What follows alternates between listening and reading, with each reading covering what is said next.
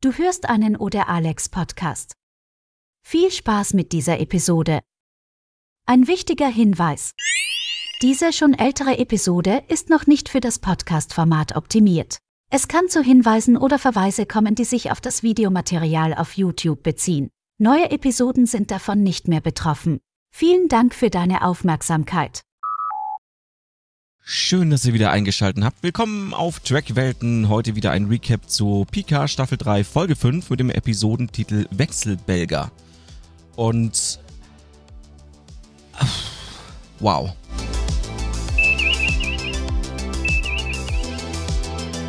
Ja, ich weiß gar nicht. Ich denke mir nach jeder Folge, jetzt muss doch auch mal wieder eine schwächere Folge kommen, die können doch das Niveau nicht so aufrecht erhalten. Und dann kommt wieder diese Folge und ich denke mir so, Alter. Okay, bevor wir anfangen, natürlich wieder obligatorisch roter Alarm, denn hier wird gespoilert. Bitte die Folge vorher ansehen, ihr werdet sonst wirklich hart gespoilert diesmal. Denn es gibt hier einen Plot-Twist, nicht, aber eine Überraschung, die mich sehr überrascht hat. Aber wir fangen natürlich wie immer erstmal von vorne an.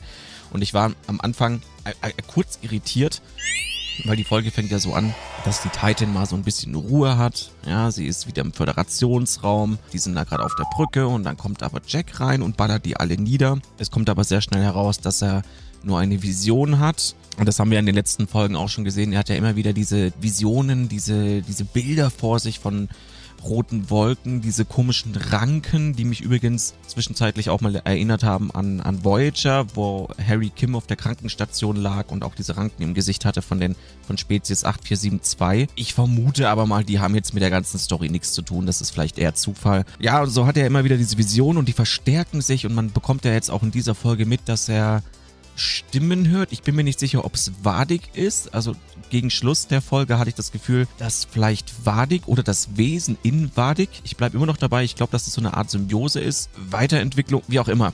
Ja, ähm, dass Wadig da versucht, Kontakt aufzunehmen. Das klang nämlich ganz zum Schluss bei Beverly so, als Be also als Beverly mit ihm gesprochen hat. Auf jeden Fall hat Jack irgendwas in sich und da kommt ja auch mal zwischendurch dieses Verbinde dich mit mir. Ja, und ähm, hat, bekommt dann so diese rot leuchtenden Augen. Äh, wir, wir, können immer noch mutmaßen, dass es vielleicht Paargeister sind, vielleicht aber auch nicht. Äh, ist auf jeden Fall sehr mysteriös und diese Frage bleibt auch nach dieser Folge noch offen, was es damit auf sich hat. Aber eigentlich fängt die Folge relativ locker an, wieder in Shaw-Manier, als ja Shaw mit äh, Picard, Seven und eben mit Riker spricht, ähm, erkennt man schon so ein bisschen Schadenfreude, dass er jetzt wieder das Kommando bekommt und ja, die zwei bekommen jetzt halt mal so einen auf den Sack weil sie halt Mist gebaut haben. Ne? Und auch hier fand ich Shaws Art einfach, mittlerweile finde ich es fast sympathisch. Ja? Es ist schon so ein bisschen arschlochmäßig nach wie vor, aber Shaw hat halt so eine Art und die gefällt mir mittlerweile richtig gut, weil die so im Kontrast zu dem steht, wie die anderen alle sind. Also gerade auch Picard und Riker. So gerade eben auch die Szene in dem, in dem Turbolift, wo, wo Shaw meint, ah, er hat einfach gute Laune. Ja, nicht, weil ihr beide jetzt einen Arschtritt verpasst bekommt, sondern ich habe einfach gute Laune. Das ist halt so, so Shaws unangenehme, aber doch witzige Art. Ja, und in dieser Turbolift-Szene fand ich auch ganz witzig, dass so Riker meinte, ja, sie wissen aber schon, dass wir mehrfach die Galaxie gerettet haben. Und er dann so, ja, ja, aber man hat bestimmt auch nicht vergessen, dass sie die Untertassensektion der Enterprise D gebruchlandet haben. Oder der subtile Hinweis, dass Picard ähm, mit einer Dörflerin auf Baku rumgeknutscht hat und dabei auch die erste Direktive gebrochen hat. Oder er weist darauf hin auf das Devron-System, wo die das Zeitparadoxon ausgelöst haben. Und das zeigt auch so ein bisschen, ja, also Shaw ist auch immer so ein bisschen das Spiegelbild der beiden, habe ich so langsam das Gefühl. Das gefällt mir auch ganz gut. Natürlich sind die zwei für uns Helden, ja, Helden auch aus der Kindheit, weil die in den Serien so viele Abenteuer bestritten haben, erfolgreich natürlich auch. Aber Short zeigt anhand dieses Beispiels auch so ein bisschen auf, es ist nicht immer alles glatt gelaufen. Die zwei sollen nicht immer so selbstgefällig sein. Ne? Es ist nicht immer alles rund gelaufen und die Sternflotte sieht auch nicht nur das Positive, gerade wenn es um die Frage geht, wenn die beiden, äh, weil sie jetzt äh, na, ihre Position ausgenutzt haben, und auf die, um auf die Titans zu kommen und die zu entführen quasi, dass die Sternflotte da vielleicht auch nicht nur an die positiven Dinge denkt, sondern auch irgendwie die negativen Dinge ranführt bei der Beurteilung der beiden. Die Szene war witzig. Ja, und Shaw hat ja auch schon die Sternflotte kontaktiert und die haben auch gleich ein Schiff vorbeigeschickt, die in Intrepid, ja, also die haben gesagt, okay, bitte Stellung halten, wir schicken einen Shuttle vorbei. Also wir haben jetzt keinen rübergebeamt. Wir erfahren ja auch noch später, warum das so ist. Haben einen Shuttle vorbeigeschickt und dann treffen Riker und Picard auf eine alte Bekannte.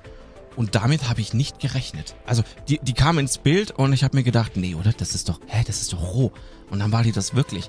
Und ich so, was zum Teufel? Und ich habe mich da echt gefreut, weil das eine Geschichte ist aus der Next Generation Ära, die mich so ein bisschen gewurmt hat, weil man nie erfahren hat, ja, was ist denn jetzt mit Roh? Man hat dann später ja in Deep Space Nine hat man ja auch den Dominion-Krieg gehabt.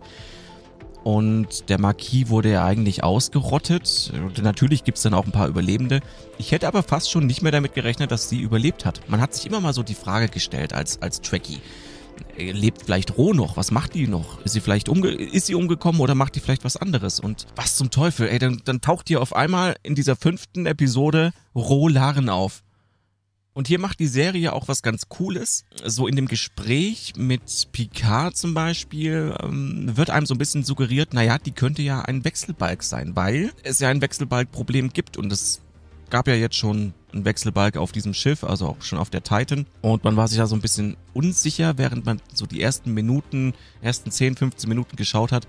Naja, ist es jetzt wirklich roh oder ist das jetzt ein Wechselbalg, der sich als roh ausgibt? Mit diesem Gefühl haben die Storywriter schon ein bisschen gespielt und ich war mir auch bis zu der Szene im Holodeck nicht sicher, ob das jetzt wirklich roh ist oder nicht. So erst dachte ich, Moment, nee, das kann nicht roh sein. Die ist doch jetzt nicht in der Sternflotte. Als Commander, wie geht das denn? Das ist bestimmt ein Wechselbalg. Und dann haben die miteinander gesprochen, habe ich mir gedacht, okay, die könnte es aber doch sein. Weil die Story natürlich schon, man könnte drüber streiten, ja. Also wenn man mal so einen kleinen Kritikpunkt mit reinbringen möchte, eine Rohlarin. Sie hat ja erzählt, sie ist dann eine Weile bei Maki gewesen, hat sich dann der Sternenflotte gestellt. Und da habe ich mich halt schon zum Beispiel auch schon gefragt, jemand wie Picard, der so eine enge Verbindung zu Roh hatte, hätte doch in den 30 Jahren davon was mitbekommen, dass eine Roh Laren wieder zur Sternenflotte kommt oder inhaftiert wurde. Das wäre doch auch in seinem Interesse gewesen, da eine Info zu bekommen oder dem nachzugehen. Das habe ich nicht so ganz verstanden. Ich verstehe auch nicht so ganz nach der Vorgeschichte, dass sie wirklich so weit aufsteigen konnte, dass sie zum Commander wird. Sie haben es so ein bisschen erklärt, sie ist jetzt beim Sternenflotten-Geheimdienst. Ja, aber es ist, es ist schon ein bisschen eigenartig, dass so eine Person dann auch so eine Position wieder in der, innerhalb der Sternenflotte bekommt. Also man, man könnte drüber streiten. Aber ich nehme es einfach so hin, weil ich einfach die ganze Geschichte, den ganzen Plot richtig cool fand. Ich finde die Idee fantastisch, dass Roh Laren noch einmal hier bei Picard auftaucht und dass diese Story zu Ende erzählt wurde. Auch diese kleine Geschichte mit Ro wurde hier zum Ende gebracht. Aber leider nicht mit einem Happy End. Da wurde ich dann auch ganz schnell wieder traurig. Erst freut man sich voll, dass die beiden miteinander wieder reden und dass sie ja eigentlich ihre Differenz klären auf dem Holodeck. Sie möchte ja dann ähm, der Titan ein bisschen Zeit verschaffen. Sie sagt ja, Picard, du musst fliehen, du darfst keinem trauen. Auf meinem Schiff, auf der Intrepid sind auch Wechselbelger. Ich, ich kann niemanden trauen und jetzt flieg einfach los. Gibt ihm ja noch den Ohrring. Das fand ich auch ganz cooler, ganz cooler Kniff. Äh, unkommentiert gibt sie ihm ja den Ohrring, wo sich ja später herausstellt, weil der pfiffige Riker checkt das. Ja, das ist nicht einfach nur ein Ohrring. Ha, das ist ein alter Trick, da sind Daten drauf, ja. Und die haben dann die ganzen Geheimdienstdaten von ihr. Das war, fand ich irgendwie ganz, ganz, ganz witzig und ganz gut. Ja, also Ro fliegt halt mit den zwei Offizieren der Intrepid zurück. Die lassen sich dann aber auf die Titan beamen und hinterlassen eine Bombe und ja, Roh stirbt dann. Sie opfert sich für die Sache. Und das ist ja auch das, was Roh immer getan hat. Sie hat, also vor dem Tod hatte sie, glaube ich, auch nie Angst. Äh, Roh war halt keine Person, die sich einer Institution verschrieben hat. Das, das, das war sie halt nicht. Und das hat sie auch in dem Gespräch mit Picard so ein bisschen äh, nochmal verdeutlicht, weil ja Picard schon sehr der Sternenflotte angehörig ist, sehr dem System. Sie war halt völlig anders und hat sich Dingen, Sachen verschrieben. Keiner Institution, keiner Organisation. Wenn für sie der Marquis in dem Moment die richtige Organisation war, um für ihre Sache zu kämpfen, dann war das okay.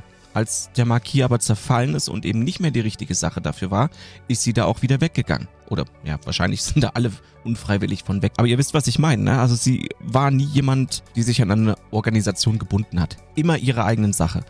Und das ist eigentlich auch ein cooler Charakterzug. Also ich finde den Charakterzug auch gar nicht so blöd. Ne? Warum stur einer an einer Sache festhängen? Oder wenn diese Institution eben nicht mehr für die Sache kämpft, mit der man sich selber identifiziert, warum soll man an der festkleben und hängen bleiben und nicht dann einen eigenen neuen Weg beschreiten? Also ich kann diese, diese Einstellung auf jeden Fall verstehen. Wobei ich jetzt glaube ich auch tendenziell eher der Picard-Typ wäre. Also nicht per se, aber eher der Typ, der sagt, ich verschreibe mich schon dieser Organisation und äh, kämpfe, forsche für diese, auch wenn da nicht immer alles rund läuft, aber man tritt ja so einer Institution wie der Sternflotte bei, um für das große Ganze zu wirken und nicht nur für sich selbst und, und, und eine kleineren Sache, sondern man steht ja für eine etwas größere Sache ein. Aber ich kann beide Positionen verstehen und deshalb war Ro auch nie so eine echte Verräterin für mich sondern eher, ja, wie, es ja auch gesagt wurde, eine Außenseiterin, eben auch eine Einzelkämpferin. Auf jeden Fall war das die Riesenüberraschung und ich, ich gebe auch zu, ich habe mir, ich mir auch gedacht an diese, in dieser Szene, wo sie dann ins Bild kam, Mann, diese Frau ist aber auch immer noch echt hübsch. Eine attraktive Frau und ich, ich war nicht erstaunt, aber ich, ja, positiv überrascht, dass sie immer noch so diese Ausstrahlung hatte. Ich glaube, ich glaube, was ich hier meine, ist Ausstrahlung. Einfach diese Ausstrahlung. Sie hat immer noch dieses, diese, diese roh, diese, diese Figur roh in sich gehabt. Und das fand ich, fand ich, fand ich toll. Also sie hat nicht wie eine andere Person gewirkt. Sie war immer noch Rohlarin und das äh, war einfach schön zu sehen, wie sie da in ihrer Rolle gestrahlt hat, geglänzt hat. Ja, und was wir in dieser Folge auch wieder haben, ist die Storyline von Ruffy und Worf, die auch sehr interessant ist. Ja, die forschen ja auch noch weiter, äh, wollten sich jetzt eigentlich zum Daystrom-Institut aufmachen, um dort ja, eben die Sache irgendwie aufzuklären, was dort entwendet wurde, was dort passiert, bekommen aber keinen Zugriff darauf. Also sie dürfen dort nicht hin, sie kommen da auch nicht rein, das wird so erklärt. Da gibt es auch ein KI-System, das dafür sorgt, dass da keine Eindringlinge, also keine Unbefugten sich dort Zutritt verschaffen. Und dann müssen sie eben einen anderen Weg gehen. Ja, und dann überlegen die sich, ja gut, dann müssen wir halt irgendwie eine Person finden, die in Sneeds Umfeld war. Sneed ist ja nicht mehr zugänglich, der wurde geköpft von Worf, den kann man nicht mehr befragen. Ähm, und dann ruft Worf ja so eine Datenbank auf. Und da, mu da musste ich dann mal anhalten, weil da ein paar bekannte Namen vorkamen. Also sie suchen ja Quinn, den möchten sie befragen. Das ist ein Vulkanier, der da äh, in District 9 rumgammelt. Aber die anderen Namen, ey, da steht oben Morn of Luria. Der gute alte Morn wurde hier verewigt nochmal. Brunt of Ferengina steht hier auch dabei. Und Tadion Okona of Omega.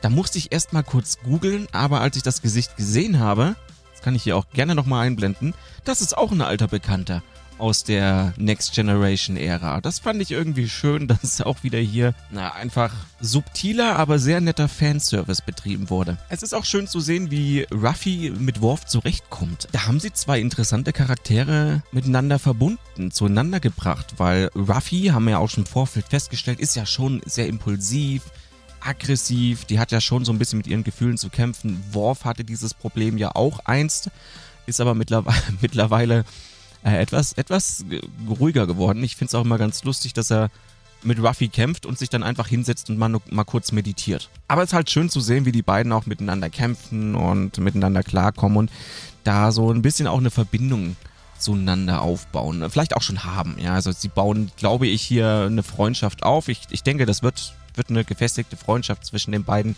Dazu harmonieren die einfach zu gut miteinander. Ist halt schön zu sehen während den Folgen, wieder diese Verbindung zustande kommt. Ja, den Quinn finden sie auch auf District 6, 6, District 6, kriegen ja letztendlich auch ihre Infos, die sie haben möchten. Ja, da gab es dann äh, so einen Kampf zwischen den beiden, das war halt so ein bisschen ausgeklügelt von Ruffy und Worf, dass die da an den Typen richtig rankommen. Die mussten dann gegeneinander kämpfen, haben sich ja angeblich schnappen lassen und Ruffy hat, äh, hat Worf ja so ein Messer in, in den Bauch gedrückt und dann hat man so kurz den Eindruck, bekommen sollen, dass Worf jetzt tot ist, war, war er aber nicht. Na, er hat eine coole klingonische Methode, um seinen Puls nach unten zu treiben, fast bis zum Stillstand, wo man nicht mehr nachweisen kann, ob er noch lebt oder nicht mehr lebt. Ja, wie auch immer. Auf jeden Fall haben die beiden ihre Informationen, die sie brauchen und haben auch das Gerät, das sie brauchen, um eben ins Daystrom-Institut einbrechen zu können oder sich Zugang verschaffen zu können. Da fand ich es auch interessant, ich habe es ja gerade schon mal erwähnt, ein ausgeklügeltes KI-System, das das Daystrom-Institut vor Eindringlingen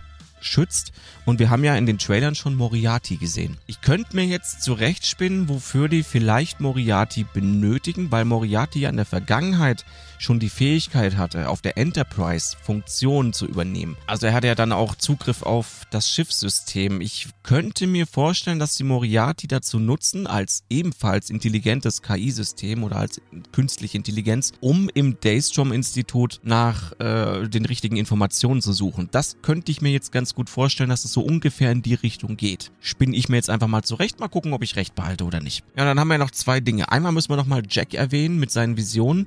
Habe hab ich zwar vorhin schon erwähnt, aber er verliert ja anscheinend so langsam auch so ein bisschen die Kontrolle über sich selbst. Irgendwas in ihm oder von außerhalb versucht ihn zu kontrollieren oder sich mit ihm zu verbinden. Und ich habe die Paargeister immer noch im Hinterkopf, auch, auch wenn ich skeptisch bin, ob die in die ganze Geschichte noch reinpassen, weil die Paargeschichte ist ja eigentlich abgeschlossen. Ich kann es mir fast nicht vorstellen, aber es ist halt so, ich weiß nicht, vielleicht ist es auch was komplett Neues, woran wir noch gar nicht denken oder vielleicht haben die irgendwas eingebaut, das es bisher im Star Trek-Universum noch gar nicht gab. Wir tendieren ja immer dazu, dass wir mm, äh, dass wir Dinge reininterpretieren, die wir schon kennen aus diesem Universum, aber es ist ja nicht ausgeschlossen, dass es was vollkommen Neues ist. Auf jeden Fall bin ich gespannt, weil ja Jack zum Beispiel auch diese vier Offiziere, diese vier Wechselbälger, die es ja dann auf dem Schiff gab, das bedeutet, mindestens zwei sind noch von der Intrepid rübergekommen und äh, eventuell waren sogar noch zwei auf der Titan. Die hat er alle ausgeschalten und ähm, hat ja auch dann zum Schluss bei seiner Mutter zugegeben, ich habe ein Problem. Na, er weiß selber nicht so richtig, was mit ihm passiert. Er kriegt diese Vision,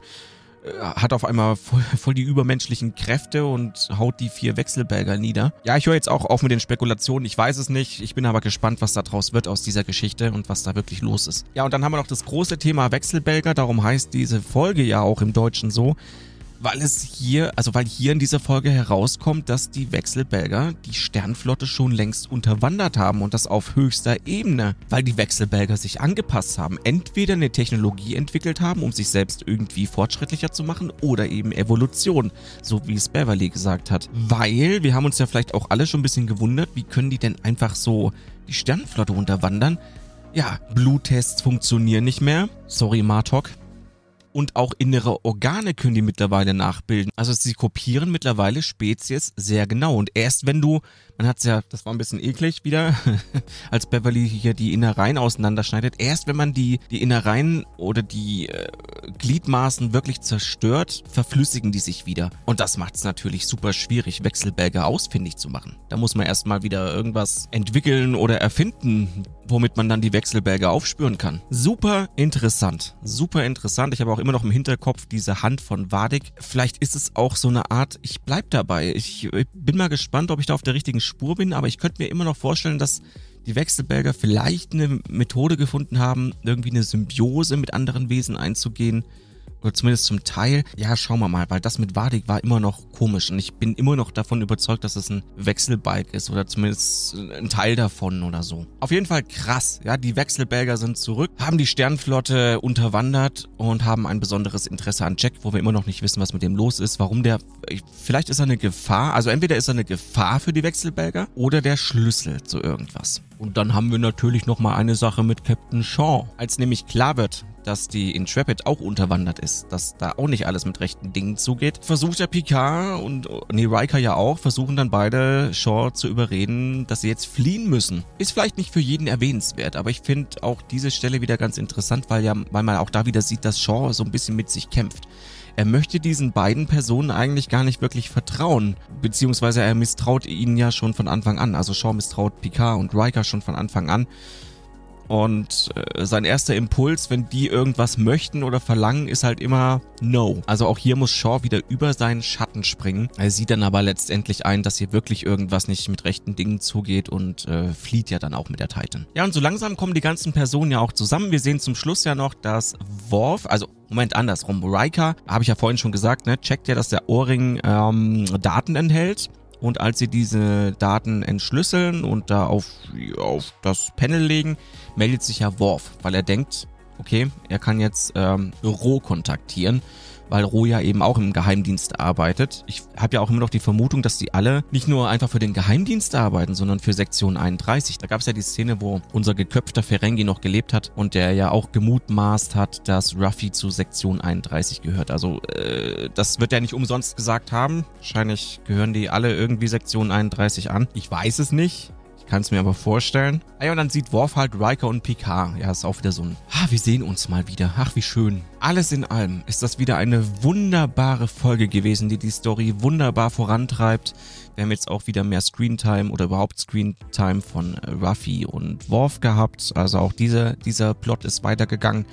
Es fügt sich ja langsam auch so ein bisschen zusammen. Die werden jetzt wahrscheinlich demnächst in der nächsten Folge, übernächsten äh, beim Daystrom Institut eintreffen. Dort sehen wir ja auch dann noch LaForge himself und seine Tochter, seine, seine richtige Tochter dann. Ja, ich weiß, im ersten Recap habe ich es falsch gesagt, es tut mir leid. Ja, auf jeden Fall fügt sich alles so ein bisschen zusammen. Ich fand die Folge wieder großartig. Ich, The Next Generation bekommt mit dieser Staffel ein absolut würdiges Ende. Und ich glaube, nach fünf Folgen kann man das jetzt auch mal sagen. Ich glaube nicht, dass diese Staffel noch schlechter wird oder selbst wenn sie noch mal einen Tick schlechter werden sollte, ist sie immer noch sehr gut. Die ganze Story ist wieder gut geschrieben, die schauspielerische Leistung passt, es sieht alles gut aus, wir haben Detail Verliebtheit, die wir in Staffel 2 und 1 in dem Umfang nicht hatten. Ich genieße es, wenn ich die LCAS-Panels äh, auf der Brücke sehe. Ich äh, finde die Shots der Raumschiffe toll. Ja, gerade wo zum Beispiel die Titan und, der, und die Intrepid gegenüberstanden im Weltraum. Unglaublich toll inszeniert und gemacht. Die Macher dieser Serie haben einen unglaublich guten Job gemacht. Und ich erwähne es auch in diesem Video nochmal. Sollte es noch eine weitere Serie geben, die im 25. Jahrhundert angesiedelt ist, nehmt bitte dieselben Personen mit ins Boot. Lasst die diese Serie oder diese Geschichte um die Titan zum Beispiel fortführen. Bitte, bitte, bitte. Ja, bevor ich aus Schwärmen nicht mehr rauskomme, beenden wir diese Folge.